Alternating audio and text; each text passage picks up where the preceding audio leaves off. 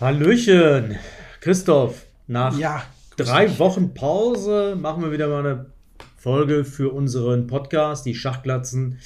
Äh, das war vor der WM. Da hatten wir über die genau. WM gesprochen und jetzt reden wir wieder, wieder über die WM, denn es ist super viel passiert und das muss besprochen werden. Ja, und äh, außerdem, das sollte man natürlich auch nicht vergessen, wir haben ja beide recht behalten. Ja? Wir haben ja beide knapp auf Ding getippt, ja, und so ist er ausgegangen. Also. Ich kann mich gar nicht mehr erinnern, stimmt, ich hatte auf Ding getippt, ne? Ja, ja, ja, ja, wir haben beide gesagt, so, ja, ist knapp, ne? Aber wir sehen Ding leicht vorne und naja, da haben wir ja dann irgendwie offenbar Ahnung vom Thema. Mhm.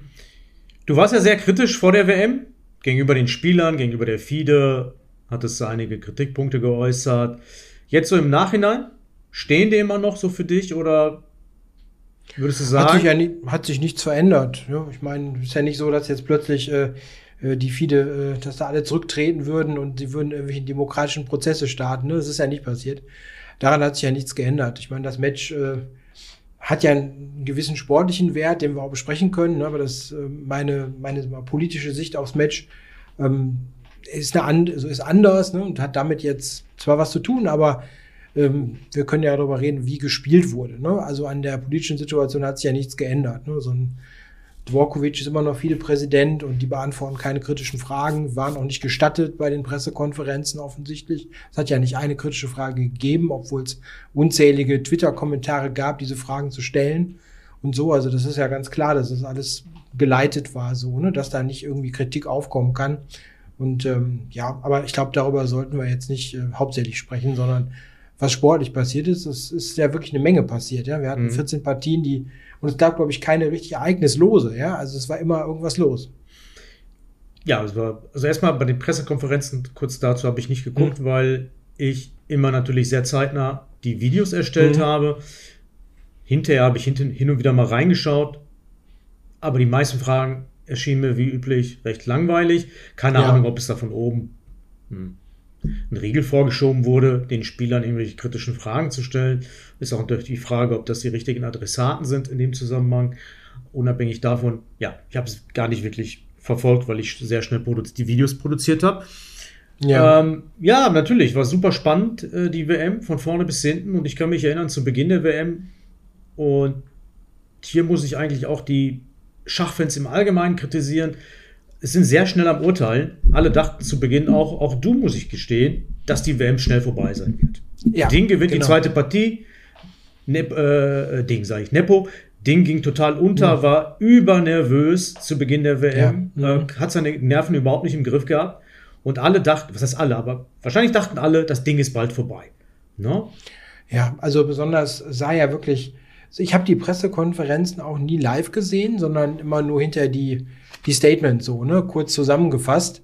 Und äh, Ding wirkte ja offenbar äh, nach der zweiten Partie und auch dritten Partie, da hat er sich ein bisschen stabilisiert schon, aber wirkte er so ein bisschen so, als wäre er gar nicht richtig angekommen, ja, als ob er gar nicht drin ist in diesem Match, so, also, dass das jetzt ein, ein WM-Match ist und es zählt und irgendwie, also der wirkte überfordert, ja, mit der ganzen mhm. Situation. Und da habe ich auch gedacht, oh Gott, ne, weil ja, sind wir ehrlich, hätte er noch eine zweite verloren, hm, ja, das ist dann schon sehr, sehr schwer, da zurückzukommen, da auch Nepo ja ein Serienspieler ist, ja, wenn er einmal ins Laufen kommt, ne, und, und die selbstbewusst, noch selbstbewusster auftritt, ja, dann ja, wäre es vielleicht wirklich so ausgegangen, aber es gab ja dann nach dieser zweiten Partie so eine ruhige dritte Partie und dann gewann Ding ja die vierte und glich aus. Und ja, da war das Match schon rein zahlenmäßig wieder offen und fand ich, blieb auch eigentlich ziemlich offen. Ne? Auch wenn Nepo noch zweimal in Führung gegangen ist, hatte man immer den Eindruck, ja, ne, es kann immer ein Sieg passieren für, für, für beide Seiten. Ja? Wir müssen sehen, eine Partie, die äh, Nepo gewonnen hat, das war ja diese, diese französische Partie, wo ähm, eigentlich ja als Schwarz äh, Dinge überspielt hat und dann ja. plötzlich diese merkwürdige Situation eintrat, dass er nicht mehr zog. Ne? Also Ding zog nicht mehr und ähm, so richtig ja, eingefroren, ja, irgendwie in Ehrfurcht vor der ganzen Situation und hat dann einen, einen groben Fehler begangen. Also wirklich mal einen richtig groben Fehler. Ähm, weil vielfach liest man ja, ah, die haben unheimlich viel geblandert. Das ist natürlich falsch. Ja. Es gab zwar äh, durchaus mal gröbere Fehler unter Zeitdruck und so weiter, aber es ist jetzt nicht so, dass da ständig nur gepasst wurde. Ne? Das ist heute auch ein Riesenproblem durch die Computer. Da glauben dann viele, dass da unglaublich, unglaublich schlecht gespielt wurde, was natürlich nicht stimmt. Aber in den in den kritischen Phasen gab es schon ein paar, paar grobe, ne? wo man auch wirklich sagen kann, das Match äh, hängt an so ein paar Situationen. Ja? Wenn Nepo äh, hat ja auch einen Matchball gehabt, ja, in Partie 12, ne? wenn ich die Nummern richtig im Kopf habe. Da hat er eigentlich einen dicken Matchball gehabt, muss eigentlich gewinnen und mhm. verliert stattdessen. Mhm. Und dieser, dieser komische F5-Zug dann, also du hast die Partien ja alle besprochen, ne? wer, die, wer die gesehen hat, die meisten werden es gemacht haben. Äh, da hing ja das ganze Match dran. Ne? Wenn das vernünftig, wenn er das anders macht, dann gibt es wahrscheinlich nie diesen Tiebreak, ja. Ja, aber das war ja auch ein bisschen die, die Geschichte des gesamten WM. Es ging ja hin und her die ganze ja. Zeit. Das war ja mhm. zwischen Partie 4 und 7, vier entschiedene Partien, immer Weiß-Siege. Ja.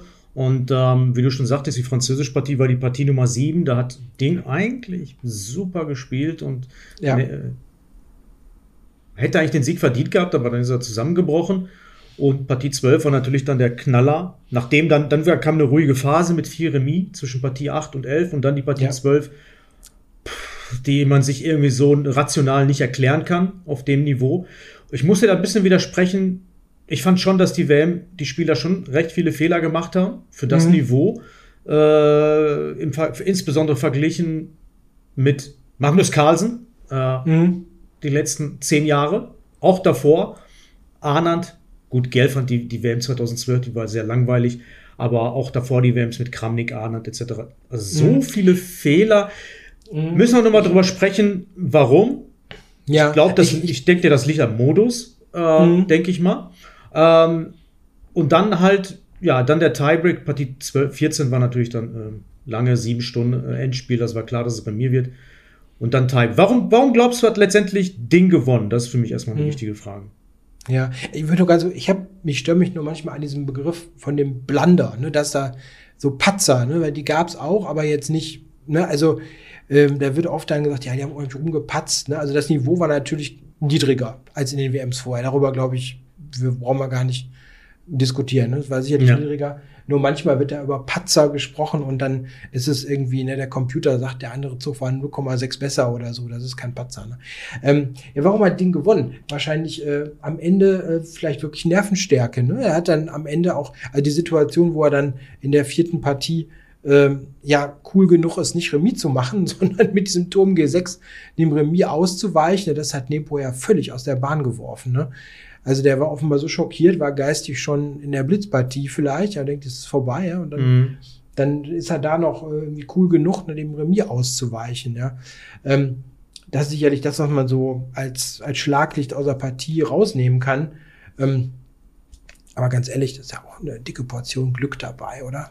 Also das ist einfach bei, so, bei sowas, was so knapp ist. Finde ich, finde ich nicht. Ehrlich gesagt, hm? Ich glaube einfach, nee, nee, ich denke, da, da muss ich dir irgendwo widersprechen. Ich denke, Dinge einfach hm. der bessere Spieler. Der bessere hm. Schachspieler und deswegen hat er gewonnen. Das WM-Match ist mit 14 Partien lang, klassisch hm. betrachtet. 14 Partien sind viel. Und er hat in den 14 Partien schon besser gespielt eigentlich. Nepo, denke ich, war besser vorbereitet, insbesondere mit Weiß. Ja. Er, er, also mit Weiß ist er ja unfassbar gut vorbereitet gewesen gegen Spanisch. Aber er hat ja so wenig gemacht aus den besseren Stellungen. Ähm, erstaunlich wenig gemacht. Klar, er hat gewonnen seine klassischen Partien, aber mit Glück die französische Partie, dann die eine spanische Partie gewonnen, die war sehr gut. Ja, ähm, die, war sauber. die war sauber, das war die fünfte Partie, die war fantastisch. Ähm, aber im Tiebreak zum Beispiel, die zweite Partie, da hat er einen riesen Vorteil gehabt zwischendurch. Den hat er einfach so weggegeben, als wäre es nichts. Mhm. Irgendwie auch wenig riskiert und Ding hat viel, viel mehr riskiert. Französisch gespielt, er hat die Eröffnung ständig gewechselt mit Weiß. Er hat wirklich ständig gewechselt. Ne? Äh, mhm. und er hat viel, viel mehr riskiert.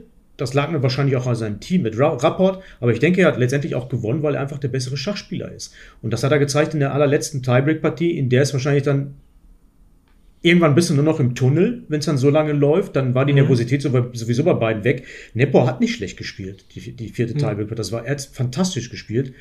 Aber über so wahnsinnig viele Züge dann in einer Rapid-Partie kommt dann irgendwann ein Fehler bei jedem Spieler der Welt. Mhm. Und äh, dann kam halt, er dachte halt diese Fesselung, als er den, die, den Läufer gefesselt hat auf C3 mit Turm C1, er dachte, er gewinnt da. Und auf den ersten Blick denkt man sich auch so, was macht mhm. der da? Diese Fesselung, das funktioniert. Ja, das war super gespielt, ja. Das war unglaublich gut mhm. gerechnet von, von Ding mhm. in, äh, in, ja, in, der Phase. Ich weiß nicht, ob alle das jetzt nachvollziehen können. Das war ganz am Ende, als er mhm. diesen Bauern auf C4 schlägt. Ich habe da live zugeschaut. Eine Minute auf der Uhr für beide Spieler und so viel steht auf dem Spiel. Und er geht in die Fesselung rein. Und das war unglaublich, dass das überhaupt funktionierte. Und das meinte er auch Nepo im Nachhinein. Er konnte sich gar nicht vorstellen, dass das geht.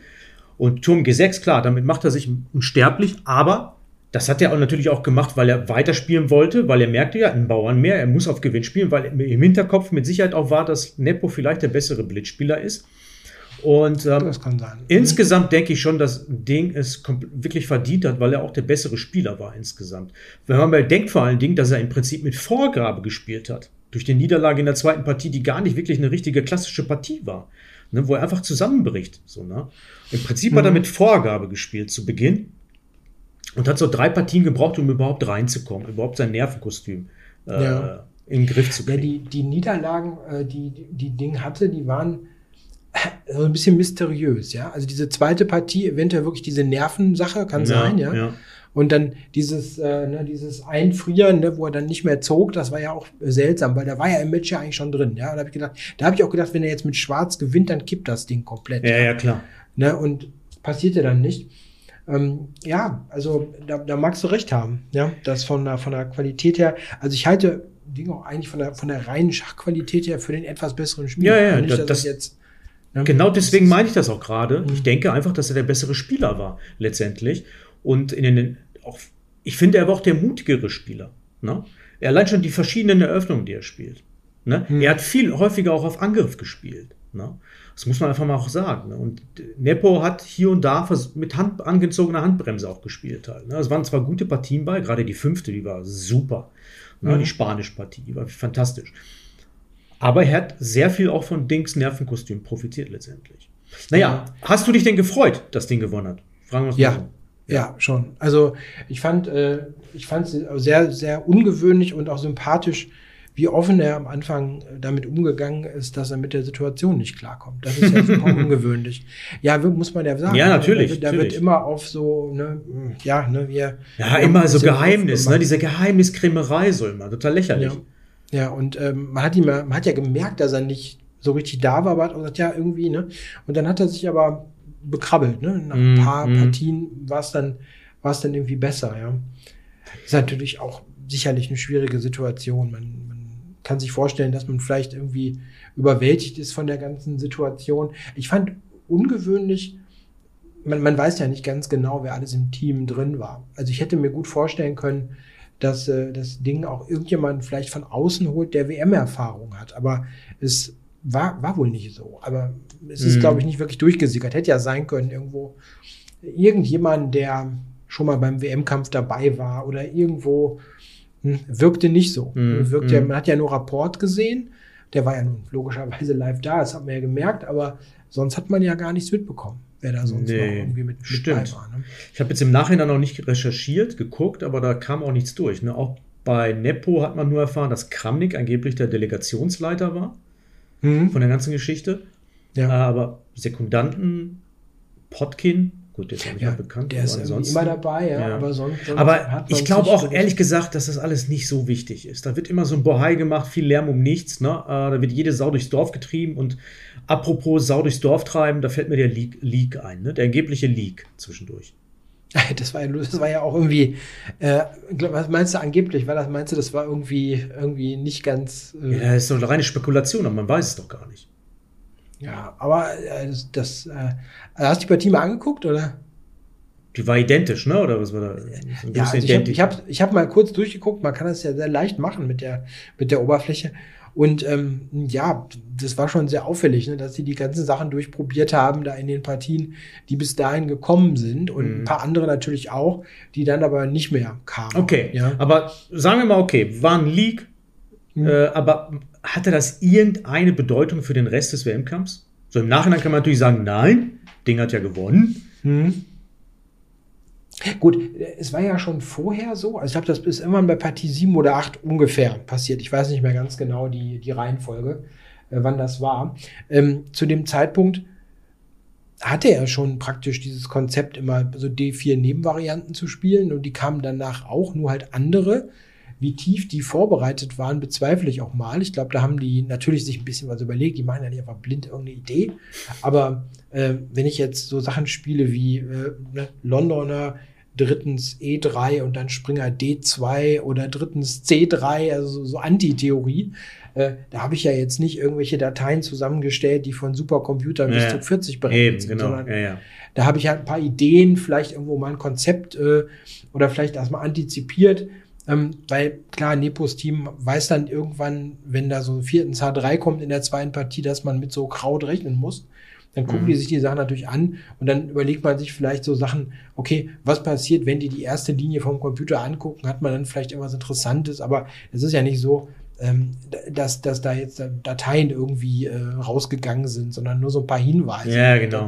Ja. Also, ob das jetzt einen Rieseneffekt hatte, bezweifle ich auch mal. Ja, bezweifle ich auch also, sehr stark. Ja. Ja ich glaub, also, was ich vor, null, was ich, null Wirkung. Was, was ich vorbereitungsmäßig überraschend fand, ähm, das muss ich wirklich sagen, mhm. ähm, das Ding mit Schwarz in den Spaniern so geschwommen. Ja, also das, stimmt, das stimmt. Das ja. fand ich sehr überraschend, weil ja. natürlich ist Nepos Vorbereitung mit Weiß bekannt gut, ne, ohne Frage. Die haben immer wieder da kleine Ideen, aber das ist ja Dings ähm, in der Leib- und Magenverteidigung spielt immer E5, seit er, also gefühlt immer, ja. Und ähm, kommt er auch selten in Schwierigkeiten, weil es sein, sein Ding ist. Ne? Also mhm. komischerweise äh, hat er da fast immer Schwierigkeiten gehabt. Also yeah. auch während des Matches noch. Man kann ja vielleicht sagen, ja, eigentlich muss es vorher schon, ne? weil dass die drei Spanier kommen, war irgendwie klar. Ja. Eigentlich muss es vor dem Match schon gefixt haben. Aber dass du vielleicht dann irgendwas noch während des Matches bringst. Aber der ist ja selbst dann noch in der in dieser zweiten Tiebreak-Partie ähm, noch in Riesenprobleme gekommen. Da ja, hätte es ja auch ganz, ganz leicht schlechte Stellung, ja aussehen können, ja. Ähm, das fand ich auch überraschend, ähm, dass mhm. da so große Probleme waren. Also, die haben sich offenbar mit Weiß ähm, relativ klar entschieden, nur, sag ich mal, Nebenvarianten zu probieren. Ne? Also verschiedenste Nebenvarianten. Komisch fand ich diese eine Englischpartie mit C4, E4, wo dann einfach eine Standard-Ausgleichsvariante kam. Da hatten sie offenbar nichts. Also mhm. ein paar Sachen waren da aus der aus der Dingschen äh, Eröffnungsküche für mich überrascht. Der, was Nepo so gemacht hat, war alles gut, solide, erwartbar, sozusagen, mhm. ja. Und äh, auch sicherlich erfolgreich. Also die Öffnungsvorbereitung kann man da eigentlich nur als erfolgreich bezeichnen. Das hat eigentlich ganz gut funktioniert, ja. Also ich glaube, es gab eine, eine Partie, die ich eröffnungsmäßig von Nepo sehr merkwürdig fand. Das war dieses Londoner System wo die in so eine Karlsbad-Struktur gegangen sind. Und die hat er wirklich richtig schlecht gespielt. Also das muss man wirklich sagen. Ne, das Zulassen von, ich weiß nicht, hast du im Kopf ne, mit A4, A5, mhm. bis das besprochen haben. Ja, das da habe ich, da, da hab ich gesessen und gedacht, das kann jetzt nicht sein. Ne, also das weiß ja eigentlich jeder, der das schon mal studiert hat. Ja? Und dann ist er in diese missliche Lage gekommen, hat Dinge aber natürlich auch sehr gut dann umgesetzt. Ne? Also die Vorteilsumsetzung war teilweise auch sehr attraktiv, ne? so zum Anschauen. Also mhm. wirklich äh, gut gemacht von beiden. Ja, Kommen wir zu einer wichtigen Frage. Ähm, warum haben die beiden, warum gab es so viele entschiedene Partien? Warum wurden so viele, in Anführungsstriche, deutlich mehr Fehler gemacht als in den Weltmeisterschaften zuvor? Ist der WM-Modus, der moderat geändert wurde, schon 2021, der Grund dafür, nämlich kein Inkrement ähm, vor dem 61. Zug. Das war die moderate Änderung. Ab der mhm. WM 22 Carlsen Nepo. Carlsen hat sehr klar gewonnen, 7,5, 3,5. Ne? Mhm. Und ist das, glaubst du, ist das der Grund, der, äh, dass die Partien so ausgegangen oder dass die WM so gelaufen ist, wie sie gelaufen ist, teilweise? Nee, bestimmt nicht der einzige. Ähm, wobei die Änderung fand ich gut schon damals. Ich glaube, mhm. da würdest du zustimmen, oder? Das ist eine, eine sinnvolle Änderung. Ja, ich habe erst mal dich gefragt.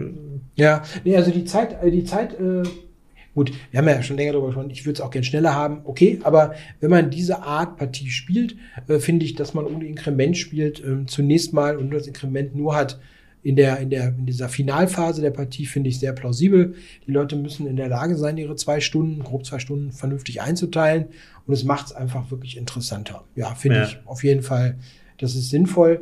Ähm, und hat auch eine Rolle gespielt, wenn man an die Partie denkt, wo eben Ding auf einmal keinen Zug mehr macht. Ja, also vielleicht ist das auch ein bisschen der ganzen Sache geschuldet, weil die spielen ja ganz selten ohne Inkrement. Ja, also ähm, nicht der alleinige Grund, aber es wäre vielleicht eine andere Lage gewesen. Er hätte ja immer 30 Sekunden gehabt, ne, bei einer Standardbedenkzeit und dann passiert es vielleicht nicht. Ähm, ist bestimmt ein Faktor. Aber ich glaube, ähm, da kamen mehrere Sachen hinzu. Auch, also die frühe entschiedene Partie hat ja sofort dafür gesorgt, dass man, dass das Gesamtrisiko hochgehen musste, ja, weil sofort dann Ding war ja im Zugzwang, ne? nachdem der die zweite Partie so äh, verloren hatte, musste dann mhm. ein bisschen mehr Risiko nehmen und ähm, die haben auch beide immer wieder, äh, ja, also jetzt nicht geblandert, aber, aber so kleinere Fehler gemacht und dann sind die Partien auch aus dem Gleichgewicht gekippt. Also du hattest nicht diese Situation, wo so eine Partie, ne, so wenn so eine Nulllinie in der Bewertung ist und dann, ne, dann geht die so auf der Nulllinie durch. Das passierte nicht. Da passierte immer irgendwie so ein Dip, ne, ein Fehler und dann passierte irgendwie was. Und es gab ein paar, ja in der Tat auch wirklich komische Sachen. Ne? Ich habe auch, Nepo hat auch eine Partie verloren, Partie 4 wo der seinen Springer plötzlich nach D4 bringt und der wird dann rausgenommen, ja. Qualitätsopfer. Und ganz ehrlich, also das Qualitätsopfer macht ja nur jeder. Ne? Also der, ne, das war ja jetzt nicht schwierig zu sehen, ja. Ähm, solche Sachen sind ein bisschen schwer zu erklären, finde ich jetzt, ja. Also, weil es kann, kann auch nicht jetzt mangelnde spielerische Klasse liegen, weil, naja, ne, das ist ein Fehler, den macht normal kein Meisterspieler. Okay, also was würdest du sagen, ist ein weiterer Grund? Nervosität? Ja, Vielleicht schon, ja. Also ich, so ganz klar ist mir nicht, muss ich sagen, mm, weil mm man, man hat ja, so, man kann es ja so ein bisschen messen. Ne? Also Ken Regan hat ja so eine Statistik gemacht und sagt, das Match war ungefähr auf 2700er Niveau. Das war die war seine, sein, hat sein Modell ergeben.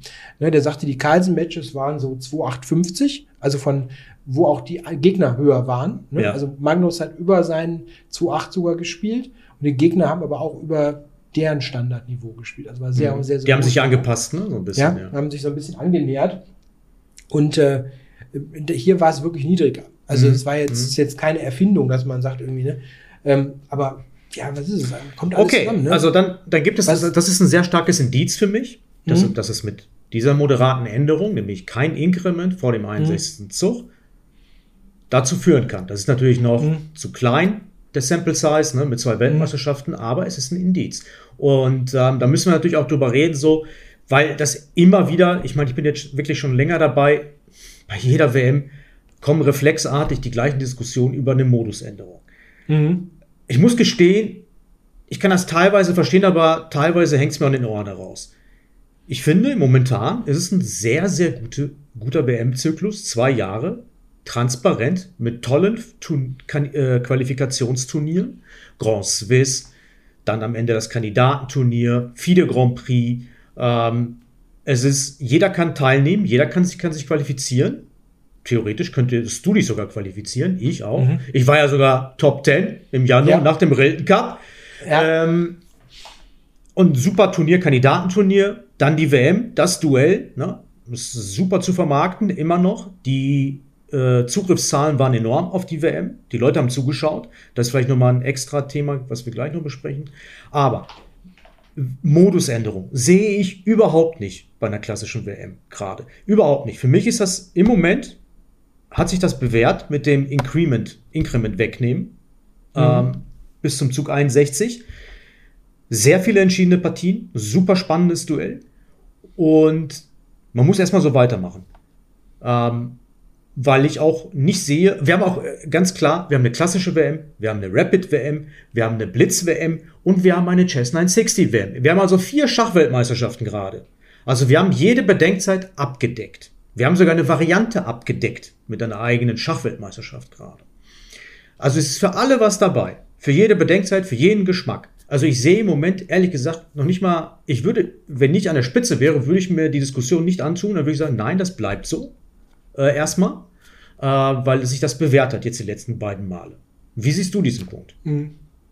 Ja, also es kann, es kann auch nur mal so ein, ein Punkt nochmal. Ein Unterschied ist auch natürlich ganz einfach, äh, die letzten fünf Weltmeisterschaften davor hatten nun mal einen wichtigen Teilnehmer, nämlich Magnus Carlsen, der typischerweise nichts falsch macht.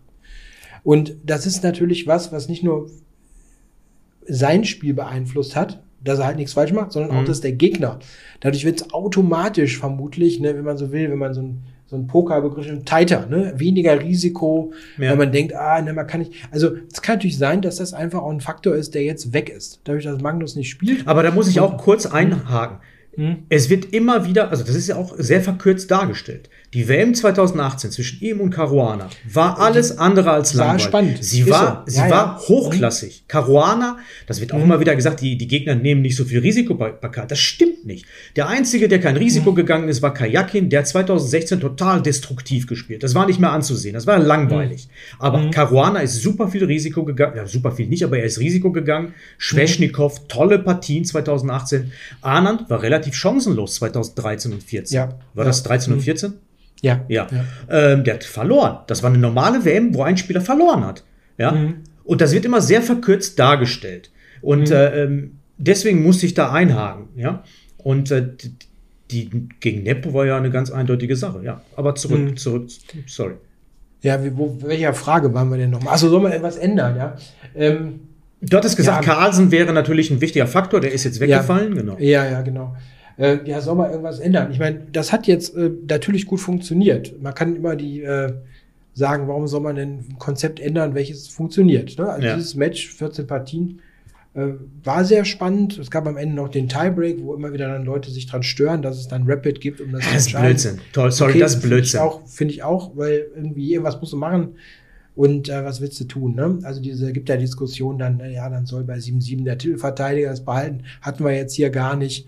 Ja, Völliger gibt, gibt's Quatsch. immer wieder. Ne? Gibt's Nein, immer das ist wieder, ja totaler Quatsch. Also ich finde den Tiebreak auch okay, aber ähm, Das hat gab's nicht ja schon alles auch. Das gab's ja schon alles auch und das wollten die Leute nicht mehr. Genauso wie es diese ewigen Matches gab, Karpov, Korchnoi 78, Kasparov, Karpov. Das kannst du nicht machen. Das kannst du Mhm. Ja. nicht machen. Es geht einfach nicht. Das, haben, das wurde gemacht, es geht nicht. Und ähm, es muss eine Entscheidung herbeigeführt werden, in jeder Sportart, wo es Verlängerungen Mhm. gibt. Ne? Fußball, Elfmeterschießen, Basketball, Eishockey. Es gibt immer irgend so ein Penalty-Schießen, Verlängerung, irgendwas gibt's immer. Also man muss es irgendwas her- Meterschießen ist äh, weiter weg ja vom Fußball als Rapid. Ja, genau. Äh, klassischen. kein, kein Witz, ne? Elfmeterschießen Ja, ja. ist ja im Prinzip kein Fußball am Ende. Ne? Ja, da, ja. Also da gäbe es auch zum Beispiel Alternativen, ne, die die FIFA beschließen könnte. Ne? Alles Mögliche. Wir nehmen, hat man ja mal drüber geredet, ne? wir nehmen Spieler vom Feld und sonst was. Wurde auch nicht gemacht. Ne? Das ist am Ende spannend. Das ist lustig. Das, das, das ist ein lustiger Vorschlag, habe ich noch nie gehört. Ne? Jetzt gibt es ja, Spieler vom Feld nehmen habe ich noch nie gehört. Das finde ich geil. ja, dass man 11 gegen 11 und dann macht man 10 gegen 10, 9 gegen 9, alle paar Minuten wird einer rausgenommen und dann fallen irgendwann. ja, aber irgendwann gibt es keine Mannequin. Eins gegen eins, stelle dir vor, eins gegen eins auf 100 Meter Fußballfeld. Das wäre geil, oder? Man kann, kann alles probieren. Ähm, ja, gut. Also, ich denke mal, es wird de facto, da das jetzt ähm, formatmäßig ein Erfolg war, ähm, keine Änderung geben. Die werden es genau so wieder machen. Das sehe ich nicht. Ähm, ich nicht. Und ähm, an den ähm, an diesen Qualifikationswegen wird ja immer ein bisschen rumgedoktert, ne? Dass dann jetzt ist neu diese, ich, ich weiß gar nicht, wie es heißt, ne? Da wo du nach dem Wilton Cup mit, mit bei warst, ja, diese Geschichte, Ja, wo die alle- Turniere zusammenzählen, ne? Irgendwie. Es gibt so eine, so eine Tabelle, wo alle Spieler äh, Mhm. die bestimmte Turniere erfüllen, die Bedingungen, um in, äh, aufgenommen zu werden in diesen WM-Zyklus. Und Ja. ähm, dann gewinnen die Spieler, je nachdem, was für ein Turnier das natürlich auch ist. Ich meine, so ein Mhm. Weikernsee ist natürlich bedeutender jetzt als ein Open wie Rilton Cup, wo ich gespielt habe. Und da gibt es natürlich mehr Punkte zu gewinnen ne, für einen absoluten Mhm. Top-Großmeister. Und am Ende werden natürlich auch die Top-Spieler in dieser Liste vorne sein. Ist ja auch klar. Ne? Es ist nicht plötzlich so leid, dass da ein Eins ist, ist ja logisch. Ähm, aber das ist ja sehr transparent und das ist ja durchlässig. Auch nach unten Mhm. hin. Ne? Also Ja. da kann sich keiner beschweren, oh, ich habe keine Chance, äh, irgendwie äh, im Zyklus äh, nicht teilzunehmen oder so. Ne? Also ich finde, dass der ist schon ziemlich durchdacht und gut äh, äh, strukturiert, finde ich. Ja. Gut, wir äh, haben jetzt ein interessantes Turnier, was jetzt gerade beginnt, wo Nepo und Ding mitspielen, ne? Super Bad Chess Classic, ja, das ist Ja. Teil der Grand Chess Tour. Das ist gerade jetzt, wo wir sprechen, äh, fängt Mhm. das an. Ja. Ja. Hast du da einen Tipp? Sind die beide platt aus dem Match oder? Ja, keine mir. Ahnung, bin gespannt. Ich freue mich auf jeden Fall, auch, auch vor allen Dingen, dass Rapport mitspielt, ne, der Sekundant von Ding. Ne? Aber ich finde es auch cool, Mhm. dass beide jetzt äh, direkt spielen. Nee, äh, nee, Tipp habe ich erstmal nicht. Aber vielleicht eine andere Frage. Ja. Ding als Weltmeister. Okay, wir waren gerade über den Modus äh, gesprochen. Ding als Weltmeister. Da gab es jetzt so ein paar Stimmen irgendwie so, ja, das ist aber nicht unbedingt der Typ, der, ja, wie Carlsen das Schachspiel popularisiert, ne? So irgendwie an der Popularisierung arbeitet. So, was meinst du? Ding ist ja ein sehr ruhiger Typ, ein schüchterner Typ eigentlich. Ist das überhaupt wichtig für Schach, dass da oben an der Spitze ein Spieler ist, der in der Lage ist, das Spiel zu fördern, äh, global betrachtet? Überhaupt noch jetzt? Ich glaube, äh, gut, es ist ja nicht so, dass man jetzt hier Magnus ver verloren hat, ja. Der wird ja Eben. weiterhin als Genau. prominente Figur äh, spielen und ähm, weiter um andere Titel kämpfen. Das ist ja auch noch so. Und vielleicht ähm, kann ja auch äh, Dinge in Asien, in, in, China da auch eine Menge noch bewegen, weil so viel ist da in den letzten Jahren gar nicht gekommen. Nee, ich habe jetzt immer gedacht, äh, da würde mehr passieren. Ja. Wir haben ja schon vor jetzt müsste man nur überlegen, ungefähr zehn Jahren die Olympiade gewonnen. Ich glaube 2014 die erste Olympiade gewonnen. Nee, das war Armenien. Nee, sorry, sorry. Tromso, Tromso war China, ja. 2014, ja, ja. Irgendwie so grob, grob zehn Jahre ist her, ne? Äh, wo, wo dann dieser Teil dieses großen Planes dann umgesetzt wurde. Jetzt hat China beide Einzelweltmeister. Aber so in der, in der Breite Top-Großmeister ist nicht so viel passiert. Im Gegensatz zu Indien, ja. Im, ja, da ist viel mehr passiert und da kommt auch noch viel mehr. Also Ja. Indien wird das Weltschach völlig dominieren. Von Hört gar nicht mehr auf. Ne? hört nicht mehr auf. Du siehst immer wieder 15-, 16-Jährige, wir schweifen jetzt ab, ja, aber die dann da kommen. Mhm. Und ähm, ja, für die ist zum Beispiel nicht entscheidend gewesen, ob da jetzt Magnus Weltmeister ist oder nicht. Die haben Vichy als großes Idol gehabt und ähm, also ich glaube, der Weltmeister ist natürlich eine, eine Figur, die, die da irgendwo ähm, helfen kann, aber das ist nur ein kleiner Baustein, meiner Meinung nach. Inzwischen denke ich, inzwischen, Ja. um das von meiner Seite aus zu beantworten. Früher denke ich mal, so in den 90ern, da war Kasparov schon sehr dominant in der Mhm. Schachwelt. Da gab es auch nicht so viele Schachspieler, es gab keine, kaum Online-Turniere, Schach war nicht so Mhm. populär. Global betrachtet, und da war natürlich Kasparov eine außergewöhnliche Gestalt, die das Schachspiel popular, popularisiert hat. Ne? Ähm, und Carlsen war natürlich auch in seiner Zeit, gerade so zwischen 2010 und 2020, natürlich extrem dominant und ähm, hat sehr viel zur Popularisierung des Sports beigetragen. Zur Popularisierung meinen wir natürlich auch zum Beispiel, dass man sich der Verantwortung stellt und Turniere spielt, dass man Mhm. äh, durch die Welt reist, ne? auch äh, Veranstalt an Veranstaltungen teilnimmt, dass man Einladungen annimmt, ne? um das Schach äh, zu fördern.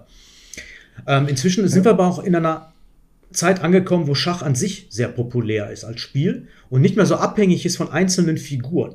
Und deswegen Mhm. denke ich, ist das nicht so schlimm, dass Ding selbst halt eher so ein zurückhaltender Typ ist. Für mich stellt sich eine viel wichtigere Frage, wie wird das in China laufen in den nächsten Jahren? Wir kriegen ja leider sehr wenig mit.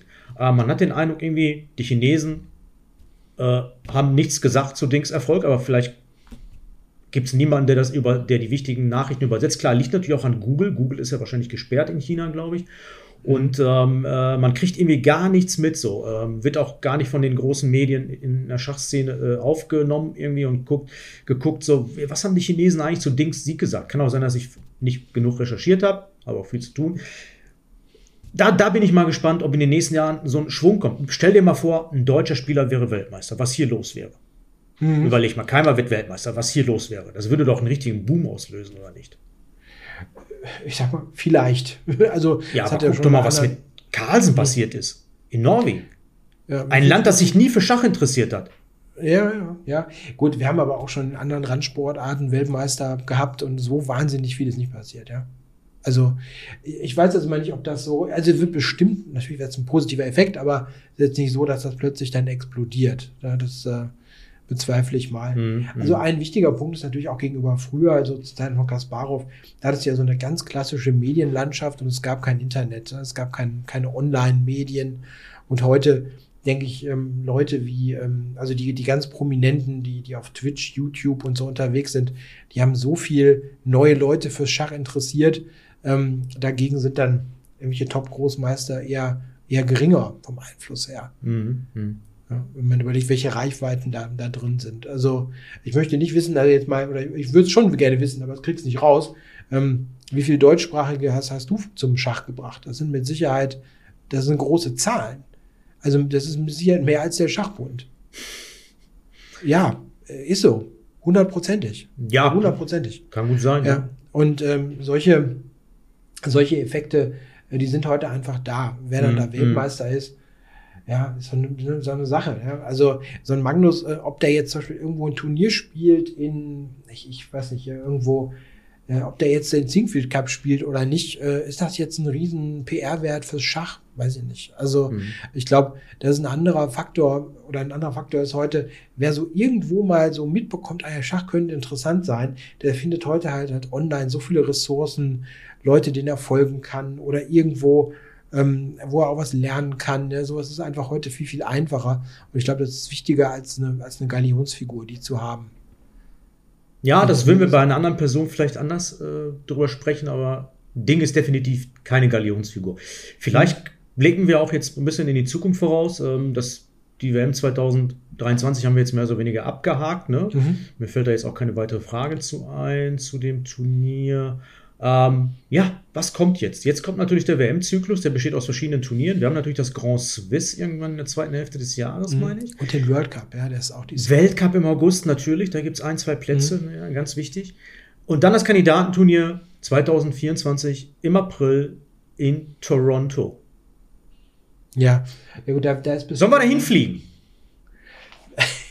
du, du, hast, du hast die Idee gehabt, da, dahin zu. Äh, ich habe irgendwie ne? voll Bock auf Kanada.